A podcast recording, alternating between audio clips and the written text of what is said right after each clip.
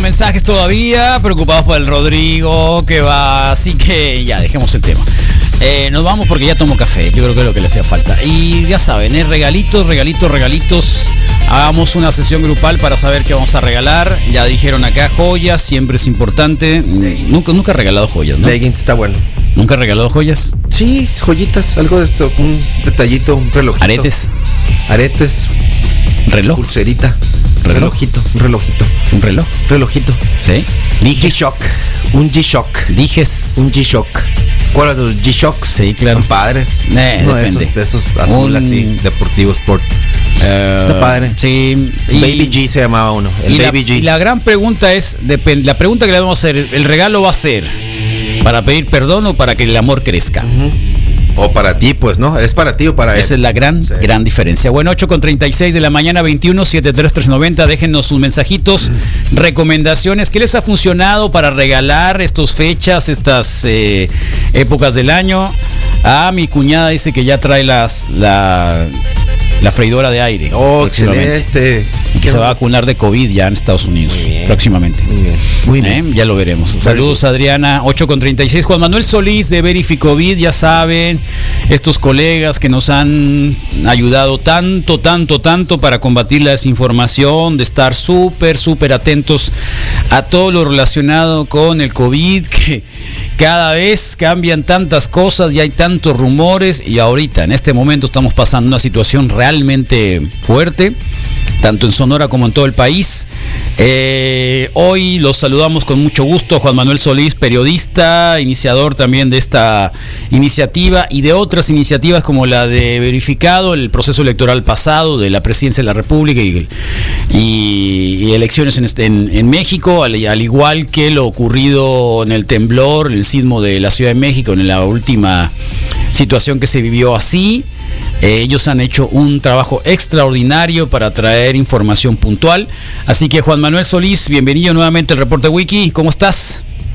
Hola, Carlos, todo bien, afortunadamente. Eso. ¿Ustedes qué tal? Pues acá la cosa, por no decirlo así, no mejor que antes. Ah, bueno, eso ¿Eh? sin duda, ¿no? Acá. no mejor que antes, pero Nos regresaron al confinamiento también duro. Eh, Ciudad de México está fuerte. Acá también, nomás que no sé por qué de pronto nos quedamos en naranja. Yo, yo casi apostaba que estuviéramos así. Hoy amanecen eh. Bueno, saturadísimo, no se puede decir que saturado, porque está saturado, saturadísimo. Están los hospitales privados sin, sin camas y los eh, públicos realmente en mucho riesgo y. Y seguimos, es, es una cosa un poco extraña, ¿no? Un poco extraña porque, bueno, mm, igual, mm, te das cuenta de gente conocida, ex vecinos, me di cuenta ayer de un ex vecino que estaba en una situación fuerte, cinco días ya en, en terapia intensiva por COVID y ayer me di cuenta de otros, así que una situación medio muy bastante complicada. Y ahora que aparece lo de lo de Gran Bretaña, que es así como que la información que nos ha puesto a temblar a todos, ¿no, Juan Manuel?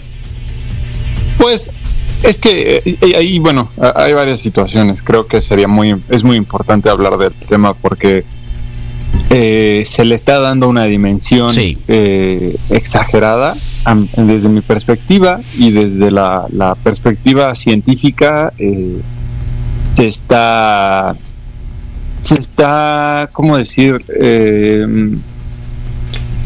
se está creando un miedo eh, gigantesco sobre algo que realmente o sea sobre sobre datos muy incompletos pues y algo que no llega todavía. todavía no se sabe nada Sí. realmente sobre esa cosa. Eh, bueno, podemos empezar por el principio. O sea, Va, sin duda, adelante. hay, hay muchas este, eh, interrogantes también en, el- en la parte de los semáforos. Bueno, ayer, tuvi- eh, ayer este, el New York Times publicó una nota de que la Ciudad de México habría retrasado no su, su, su semáforo epidemiológico, el cambio al semáforo rojo para este eh, bueno pero es una es una discusión muy muy muy importante me parece que, que la nota eh, se fundamenta bien en el hecho que tú que tú estabas explicando Carlos que es a veces no tenemos una transparencia real sobre los indicadores más que sobre los indicadores porque esos están Sí. sino sobre los números que crean estas evaluaciones para los el semáforo, ¿no? Y, y- y en ese sentido, eh, nuevamente eh, el gobierno federal y los gobiernos estatales eh, han fallado, digamos, en términos de transparencia para, para que fuera mucho más claro, ¿no? Para la población y para las personas que siguen medianamente el, el, tema del semáforo y de, la, de la epidemia en el país, pues, que fuera mucho más fácil entender por qué en algunos momentos, aunque pareciera que la situación agrava, ¿no? Se agrava terriblemente, como en el caso de la Ciudad de México, ¿por qué no pasamos rápido al semáforo rojo? ¿no? Porque en otros casos pareciera que sí se pasó muy rápido, ¿no? Eh, eh, si es una decisión que es prácticamente ejecutiva, si es una decisión que es eh, realmente solamente científica, técnica, ¿no? Y entonces, bueno, ahí nos dejan muchas lagunas y esto es, este, pues es complicado, ¿no? yo también ayer analizando un poco la nota, me parece que hay deficiencias en la nota del New York Times. Eh, y esas deficiencias vienen de que toman información de distintas partes de, para completar el argumento, incluyendo hasta un, un tuit del subsecretario López Gatel. Y, bueno, parece que ahí también hay, más confusiones de las que de las certezas. Entonces, bueno, eh, creo que es, es, más bien es un debería de ser labor de la Secretaría de Salud desmentir ¿no? El, contenido de esta nota. Ayer la jefa de gobierno de la Ciudad de México, Claudia Sheinbaum, eh, dijo en su conferencia de prensa que más o menos lo mismo que dijo Gatel, que, la, información era falsa, ¿no? O sea, que la información estaba incompleta, que no era cierto, que ellas no, no habían falseado nada, ¿no? Y que, ahí estaban los respaldos, ¿no? O sea, ahí estaba la información si querían revisarla, ¿no? Pero bueno, eh, eso es en una, en una nota interesante. sí. En cuanto a la, la, crítica de la semaforización, digamos. Exacto, porque independientemente de si en este momento la ya los estados están pasando a rojo, como es el caso de la Ciudad de México, ¿no? Que ya llevamos desde el sábado en un cierre bastante más estricto. Pues este hay, muchas dudas sobre el sistema no y sobre eh, también esta interpretación extraña que ha permanecido durante la mucho tiempo en, en, la en este en la discusión sobre qué, qué, capacidad real este tienen el gobierno federal y qué capacidad real tienen los gobiernos estatales para actuar porque la nota parte del hecho de que la Ciudad de México no podía actuar bajo la premisa de que es el gobierno federal el que les dice cierra Sí. Eh, sabemos que en realidad no es así. Sabemos que los estados han hecho eh, sus propios mecanismos. Incluso el caso es el de Jalisco, que tiene un mecanismo que no responde al de ningún otro estado, que es este famoso botón de emergencia, por ejemplo. Entonces, bueno, ahí hay muchas dudas. Eh, Juan Manuel, de, eso te podría yo preguntar finalmente. Eh, algo que obviamente que es muy ambiguo lo que te voy a decir, pero esto, esto se veía venir tarde que temprano para la Ciudad de México, un, obviamente una ciudad tan congestionada, ¿no? Una ciudad tan grande, una ciudad obviamente con, con una monstruosidad de, de, en todo sentido, ¿verdad? De, gente, de, de afluencia, de, todo lo que trae consigo una orbe tan grande, las más del mundo era algo que tarde que temprano nos salvamos en el verano y que ahora pues está ahí y otra vez la pregunta pudo haber sido peor o puede ser peor. Bueno, es, es eh, de hecho, o sea, sin duda, eh, yo creo que esto, esto era un poco inevitable. Sí, porque, un poco inevitable, bueno. Eh, cuando digo un poco inevitable es, mm, no tengo yo la certeza pero viendo los ejemplos de los otros países, Exacto. ¿no? De, muchos otros países, ni siquiera solamente veamos al vecino del norte, ¿no? Bueno, que es un pésimo ejemplo para, para el manejo de la epidemia, ¿no? Este, pero veamos eh, otros países enormes o muy parecidos a México, como el caso de Brasil. El caso de Brasil es paradigmático también porque es el país con el sistema de salud más robusto de América Latina. Y es el, es el país este, que tiene más, más fallecimientos por, por, la, por el COVID oficialmente registrados. Ahí también yo creo que en el caso de Brasil hay un terrible subregistro de, de, muertes, ¿no? Hay, hay relatos del horror que uno puede leer también muy parecidos a los que había aquí en la Ciudad de México, en Iztapalapa y en estas zonas conurbadas, ¿no? También del Estado de México, eh, sobre la primera, el primer gran golpe de la epidemia, ¿no? Y así hay, hay relatos allá, muchísimos en la prensa, incluyendo, por ejemplo, un, reportaje muy complejo, muy completo también del, New York Times, eh, hablando del New York Times, eh, sobre la epidemia en Manaos, en la ciudad eh, brasileña que, está en la entrada de la, del, del Amazonas, ¿no? de, la selva amazónica. entonces, era un poco inevitable, sí, viendo las circunstancias de los países. Incluso Brasil, a pesar de que está en, en una en un momento que les, el verano austral, en la temporada del verano, allá en, en, este hemisferio este sur, eh, está, está viendo este los récords más importantes de, su epidemia también. Está empezando a, tener otro gran pico de Ah, bien. Entonces, a, qué me refiero? No estoy justificando, o sea, no, no se trata de eso de ninguna manera. Estoy tratando de, de, de, pues de explicar por qué yo creía que también esto podía pasar.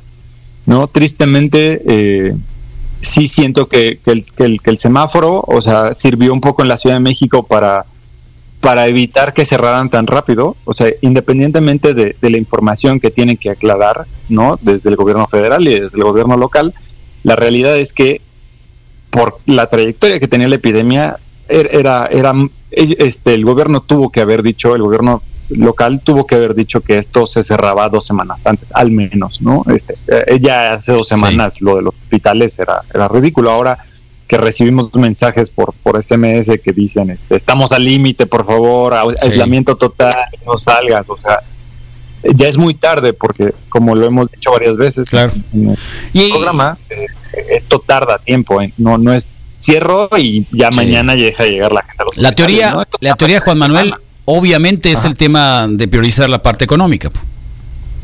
Pues esa es, es, mi, mi, impresión. Claro. Que, que, se hizo un, un, cálculo sobre cuánto cuánto dinero, no, no en términos del dinero del, del, digamos, de las grandes empresas, perdían las grandes empresas, sino cuánto dinero perdía la gente que, que, va a tener que aguantar también otra vez el cierre, ¿no? que si el cierre era inevitable, pues aquí esta es una época de gran comercio en la ciudad, ¿no? Entonces hay muchos tianguis, muchas romerías, muchas cosas, entonces sí creo que se esperaron hasta el último momento posible, ¿no? Pero bueno, finalmente la decisión está tomada, eh, me parece que, que, además de eso sí el gobierno ha, ha, tomado decisiones importantes, como la, el aumento del número de pruebas para detección de casos, ¿no? Para el rastreo de casos, detección de casos, la implementación de otra clase de sistemas de, rastreo de contactos, como este famoso QR, no sé si lo han visto, pero bueno, este, entre muchas otras cosas, entre la ampliación de la, de la capacidad hospitalaria, que ciertamente es mucho mayor ahora que la que teníamos incluso hace un mes o dos meses, ¿no? Entonces, sin duda, se han tomado pasos correctos, pero pues también eh, eh, pues parece que el pico que estamos viviendo es eh, no lo habíamos visto, ¿no? Entonces, es francamente eso. Y ahí vienen las muertes y ya se están viendo cómo van creciendo la curva de muertes, ¿no? incluso en las gráficas de, que presentan este, diariamente en las conferencias. Entonces, pues sí, esa, es la situación, ¿no? Es, muy grave. Y entonces pasando al tema de esto que apareció en... Pasando al tema de... De, de, la nueva cepa. Sí. Bueno, eh, ¿qué, está pasando en Gran Bretaña o, cómo podemos empezar? Eh, para las personas que no han escuchado la, nota del día de hoy eh, de audio, este, bueno, incluso si no han escuchado hoy, pero lo han llegado a escuchar en algún momento, en, en Verificovid ya hemos hablado varias veces de las mutaciones. Las mutaciones, o sea, los virus que son, son, son organismos, no son organismos, perdón, voy, voy a empezar otra vez. Son literalmente una pieza de código genético envuelto en, grasa, generalmente, ¿no? o en alguna otra sustancia ahí, que, se reproduce a sí mismo dándole instrucciones a la célula. Y esta reproducción es lo que nos enferma, ¿no? Básicamente, ¿no? El, que haya muchos virus adentro de nuestro cuerpo, este, los efectos inesperados de, de degradar las, las células y todo. Bueno, esto es a grosso modo pero los virus por su simpleza tienen una capacidad de mutar de forma acelerada, es decir, cada vez que se reproducen cada n número de copias empiezan a haber fallos en su, en su repetición, ¿no? Y estos fallos pueden ser, eh, pueden provocar su, su, destrucción, es decir, que, el, virus que mutó eh, no sea viable y, desaparezca, o puede provocar que, este, con el paso del tiempo, eh, tenga una mejora o un cambio que le permita ser o más transmisible o más letal. lo que hemos dicho varias veces es que mientras un virus es más letal, es, es menos transmisible generalmente. así es. Y viceversa. ¿no? Es decir, la gripe es súper contagiosa, o sea, no, no, no al grado de, lo que estamos viendo ahora, pero, o sea, eh, ¿a qué me refiero? Es, muy contagioso, es muy fácil que, alguien llegue con gripe a una casa y todos terminen con gripe en la casa, ¿no? Es muy normal. No es como la... la es fulminante. El sarampión es muy transmisible y transmisible también por aerosoles, toda la discusión de aerosoles, ¿no? Este, es decir, que se cree que, eh, este virus del SARS-CoV-2, el coronavirus, eh, tiene una tasa de transmisión este, más o menos cercana a, dos personas. ¿no? Entonces, una persona contagiada va a contagiar casi a dos personas, algo así más o menos arriba. era un estimado. Bueno, ¿qué está pasando o qué, qué ha pasado en, en Reino Unido? Pues en Reino Unido detectaron una nueva mutación del virus.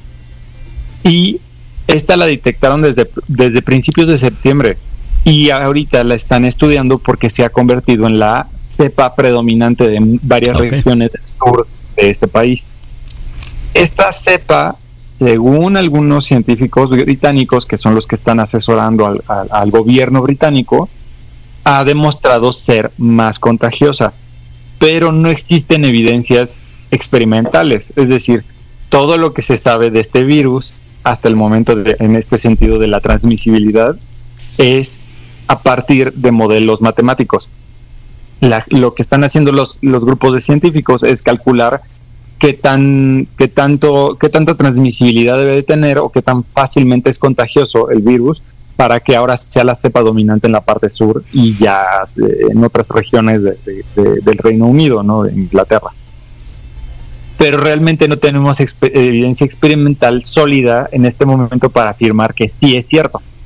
Esta discusión se parece mucho a, otra anterior que hubo sobre una variante del, coronavirus que se llama el coronavirus, o sea, de este mismo coronavirus que se llama G, le dicen la G, y es porque hay, un aminoácido que cambia y es el número G700 y algo.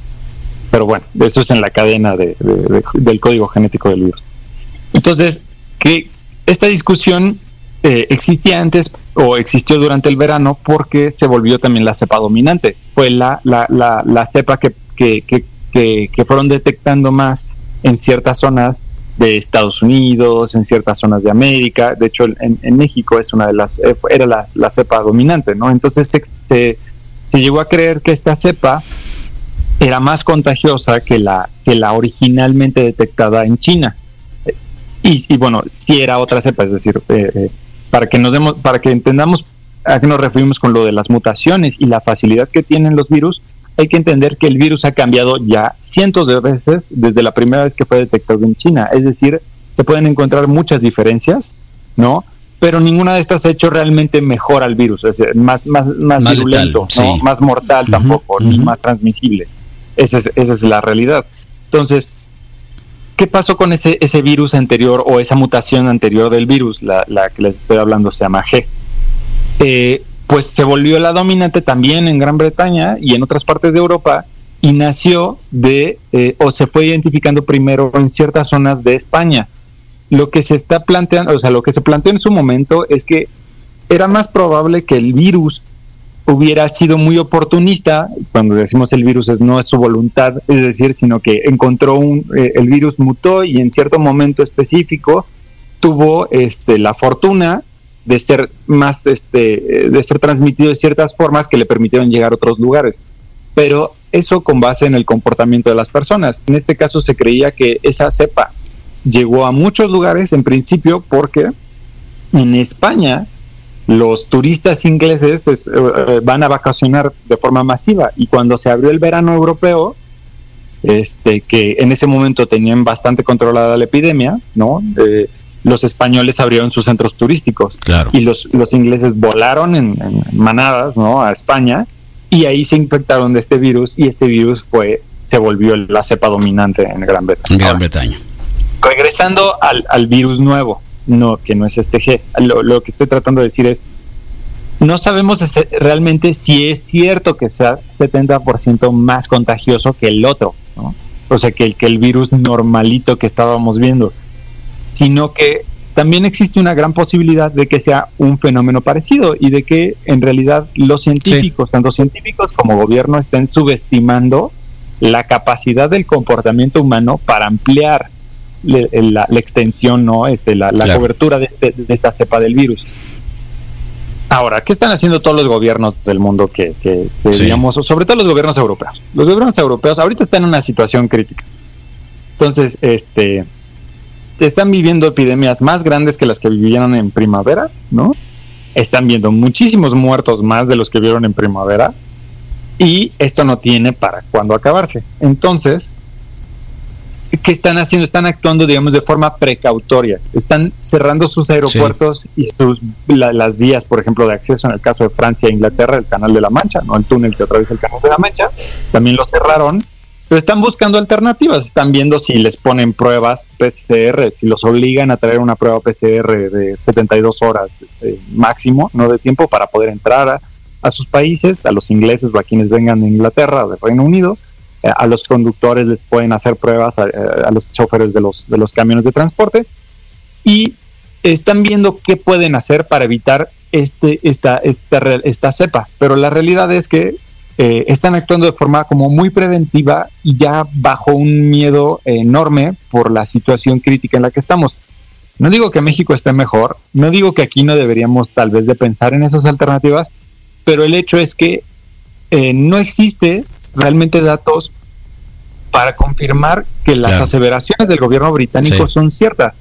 Yo aquí estoy pensando un poco mal y francamente tengo la impresión de que el gobierno británico tenía que cerrar de todas formas su país por la por los casos que tenían, ¿no? Por el aumento de los casos que estaba viviendo y esta idea de que viene una nueva cepa, de que es súper contagiosa, de que está de la fregada todo, este mm, puede ser una forma de eh, respaldarse para cerrar su claro, este, justificarla. su economía, muchos aspectos claves de la vida social sobre todo en un día, eh, digo, en una época que es muy difícil, que es la Navidad, ¿no? Y el Año Nuevo. El mismo Boris Johnson este, había dicho hace un par de, el 16 de diciembre, si no me equivoco, dijo que sería inhumano, y lo estoy citando, inhumano cancelar la Navidad.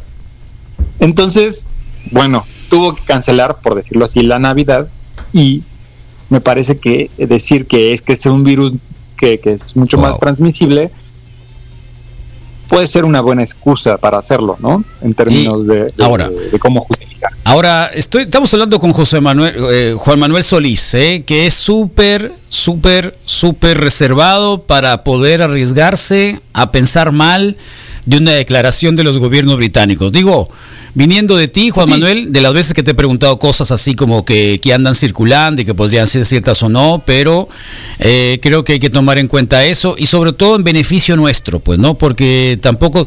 Ahora, eh, eh, digo, de lo que hay que preocuparse ahora en este momento, de lo que estamos comiendo, de lo que estamos saliendo, de con quién nos estamos juntando, de lo que podemos hacer como ejercicio o no.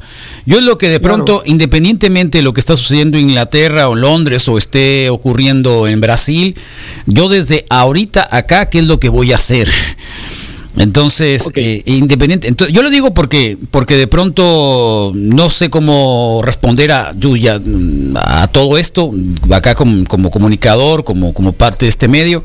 Y lo primero es, bueno, preocúpate en este momento por no contagiarte. Y ahora no lo que está ocurriendo en Inglaterra en este momento, que esto nos va a traer todavía más psicosis, más paranoia y obviamente mucha más intranquilidad y eso sí, eh, también la salud mental es importante, es muy importante la salud mental también. Sí, bueno, eh, aquí eh, para cerrar el tema, o sea, sí, sí habría que decirle a la gente, o sea, es un poco de calma, o sea, no es que se está acabando el mundo otra vez. digamos que la situación realmente no ha cambiado mucho, porque incluso si fuera más transmisible, el virus aparentemente no tiene, no es más letal. No es más letal. es decir, no enferma más gravemente a las personas. Sí. Evidentemente sí, es un sí sería un problema si fuera mucho más transmisible porque pues se llenarían más rápido los hospitales. Ahí está. Eso es, eso, y, de ahí se va a morir un montón de gente. Porque ese es, el, es uno de los grandes problemas que, se ha encontrado, es que cuando se empiezan a llenar los hospitales y empieza a perder calidad la atención médica, también ahí vienen muchas más muertes, ¿no? Eso y lo otro es que hasta el momento las vacunas que se saben que, o sea, las vacunas que ya fueron aprobadas, que recientemente la Unión Europea aprobó la de Pfizer, eh, recientemente para quienes dicen que, que, aquí se están tardando, eso fue hace par de días, eh, que, que, que, los europeos, un poquito más, que los europeos ya aprobaron la vacuna para uso de emergencia, otra vez, no para uso completo, ni, uso normal, ¿no? Entonces, este, por lo visto no afecta a, cómo funcionan las vacunas. ¿Por qué? Pues porque nuestro sistema inmune no, no depende solamente de una partecita del virus. Y nuestro sistema inmune eh, crea un montón de mecanismos muy complejos e intrincados que eh, combaten a estos virus, ¿no? Entonces, eh, las vacunas lo que, lo que provocan es una respuesta inmune que es mucho más allá de solamente saber que existe el coronavirus, o sea, que, identifiquen el coronavirus, sino realmente el sistema crea un montón de mecanismos para combatirlo. Entonces, por ese lado, eh, está el momento, digamos, fuera de que podría ser más transmisible, pero todavía tiene que probarse, no deberíamos de, de, volvernos locos. Y finalmente, ya, ahora sí, eh, creo que es importante decir que probablemente esta cepa ya está en muchísimos lugares del mundo y solamente no no la están secuenciando bien, no, todavía no la, no la encuentran, pero seguramente ya se transmitió a muchas partes del mundo. Eh, entonces estos cierres de fronteras ya son un poco a toro pasado. Pues. Sí, sí, exagerados. sí, yo estoy totalmente de acuerdo. Para, para hablar, o sea, e, es, muy importante hablar ahorita de, lo que qué podemos hacer para cuidarnos mucho en esta temporada, porque pues es cierto, ahí, ahí viene, eh, digamos, la situación es muy difícil, muchas actividades que antes eran eh, más seguras, porque nada es seguro en este momento, o sea, cuando lo digo, no, no es para que la gente se, o sea, no es para espantar.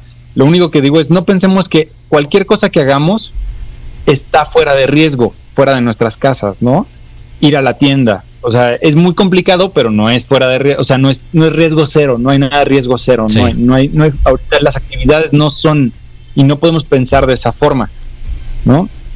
Eh, la, semana pasada eh, estábamos hablando eh, muy rápido de, esta idea de la, de la transmisión, por ejemplo, de los objetos, ¿no? A partir de la superficie. y les dije algo que era como, que eran un poco hipotéticas. Realmente no son hipotéticas, o sea, sí existen, pero son muy improbables. Yo les diría, preocúpense mucho de las superficies si van a un hospital, por ejemplo.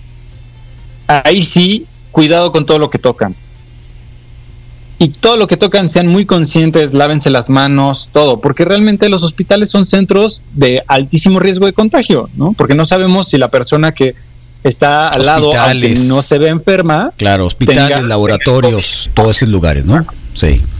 Sí, sí, sí, exacto. Exacto, es, es, son, son lugares de, alto riesgo de contagio. Ahora, me refiero a hospitales porque ahorita son las cosas que están abiertas, ¿no? Bueno, por lo menos en la Ciudad de México no hay, no hay bares ya, no hay nada. Entonces, este, eh, pero, por ejemplo, en nuestra casa o en nuestras actividades cotidianas, hay otras cosas de las que nos tenemos que preocupar más que del, del contagio por superficies. Y esta idea del contagio por superficies, a lo que me refería la vez pasada, es que nos puede distraer de las cosas que realmente son importantes, ¿no? ¿Qué son cosas importantes? Pues bueno, eh, evitar el contacto con otras personas extrañas a nuestros círculos familiares más cercanos, ¿no? Evitar el contacto con personas ajenas a nuestro hogar eh, sin las medidas este, necesarias. ¿Cuáles son las medidas? Todo el mundo las conoce. Sana distancia. La sana distancia es súper importante. O sea, realmente se tienen comprobadas algunas medidas y el uso de cubrebocas está muy comprobado y la sana distancia incluye quedarse en su casa, si se pueden quedar en su casa, es también es mucho una mejor, ¿no? Y el, el caso de Macron, por ejemplo, Juan Manuel, de que todo mundo, todos, todo el tiempo lo veíamos con el cubreboca, siempre estaba con el cubreboca y sale positivo. Entonces, digamos, no, no estoy hablando de, del hecho de que, mira, mm, sabemos por qué salió positivo, pero no es el hecho de que traigas sobre el cubreboca, sino hay que tener la sana distancia y el cubreboca también. Sí, exactamente. Eh, hay, que, hay que juntar todas nuestras medidas. Hay que, e, es un paquete de medidas, ¿no?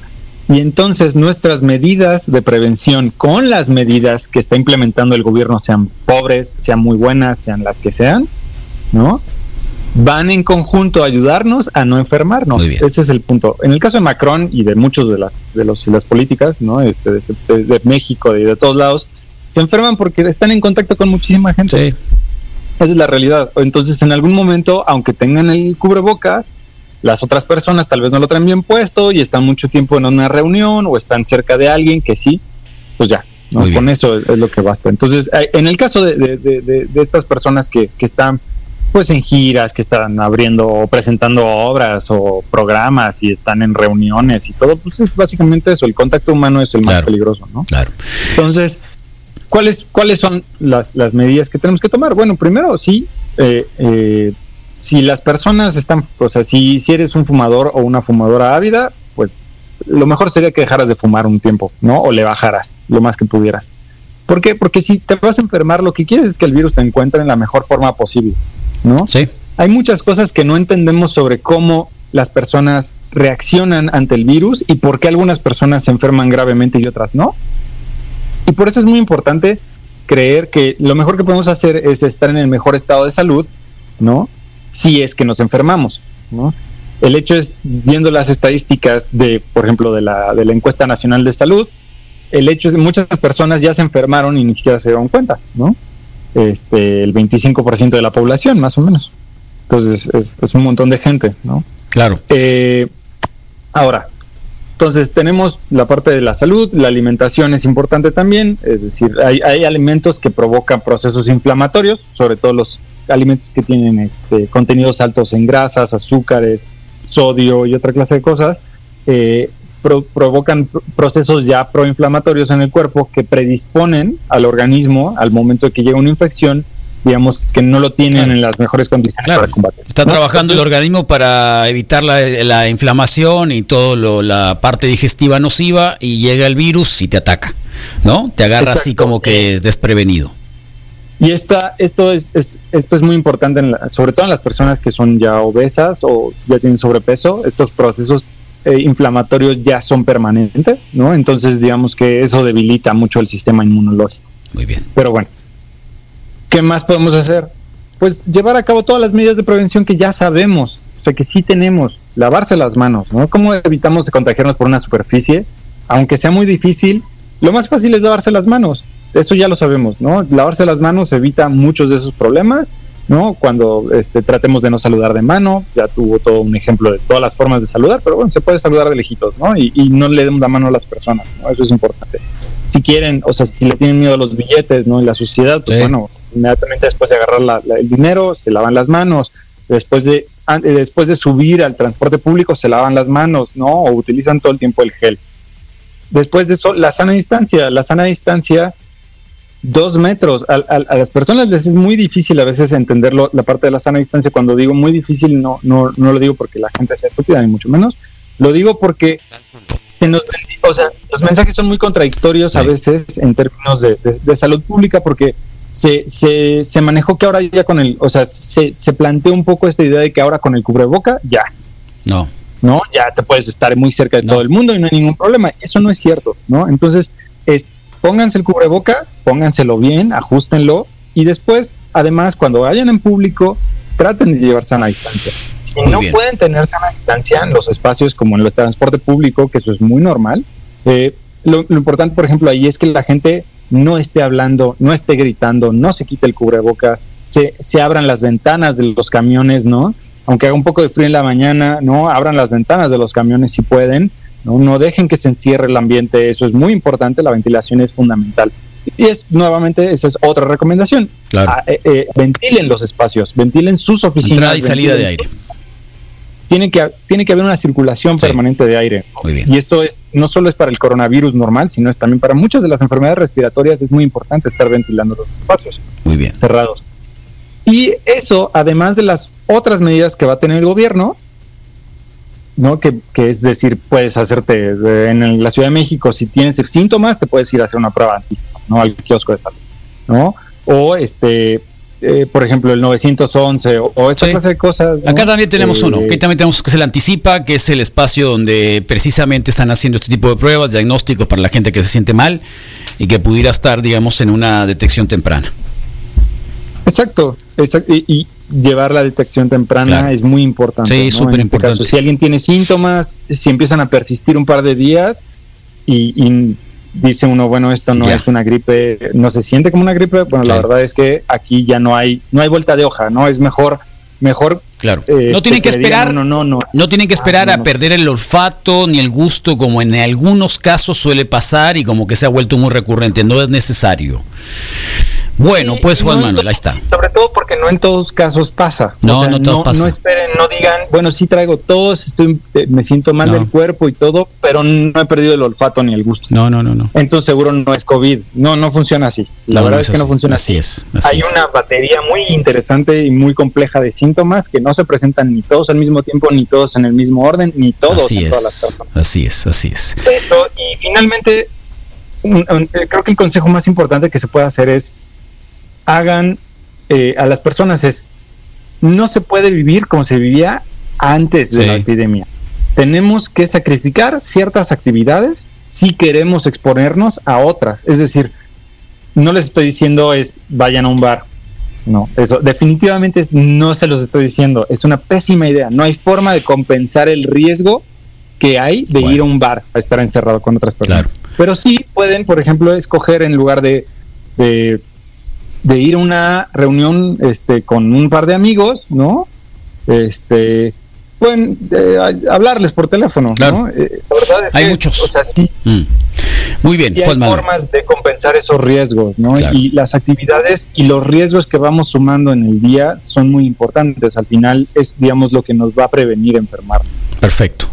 Juan Manuel, eh, ¿cómo estás para Navidad? Este, ¿cómo estoy yo? o ¿Cómo está ¿Qué vas a hacer? ¿Cenar? ¿Familia? Este, sí, afortunadamente mi, mi, mi familia es muy pequeña, ¿no? Este, cuando yo muy pequeña solo somos mis papás y yo. Entonces, este, pues ellos se han estado cuidando, yo Muy también bien. bastante, entonces no va a haber ningún bien. problema ahí, Está bien. ¿no? Y este, y nada más vamos a hacer eh, tres personas, ¿no? Eso. Pero, pues sí, este, difícil, tratan las personas de, de no mezclarse mucho, ¿no? Eso Claro. es importante. Bueno, pues ánimo, eh, que la pases re bien. eh, te agradecemos un montón todos estos meses y a ti el equipo de Verificovid. Ojalá nos podamos escuchar el martes que viene también para seguir con esta conversación tan necesaria que cada semana cambia, cambia, cambia, cambia. Y obviamente, este, pues encontrar el apoyo de ustedes para que la gente del el reporte Wiki en Sub 95 pueda tener esa información. Muchas gracias, Juan Manuel. No, muchísimas gracias a ustedes. Síganse, síganse cuidando. Es muy importante. Eh, la idea que transmitió el, el, el, el doctor Rivera Domarco hace un par de, de días, hace un- una semana en la conferencia de prensa de, de la Secretaría de Salud, que dijo, todavía hay muchísima gente vulnerable a este virus en México, Sí. con y sin las vacunas, ¿no? Entonces, hay que tener eso en mente, porque tal vez nosotros no, pero la persona al lado Claro, sí, ¿no? Y claro, así es. Es un acto de solidaridad. Mucho. Gracias, Juan Manuel, que estés bien. Saludos.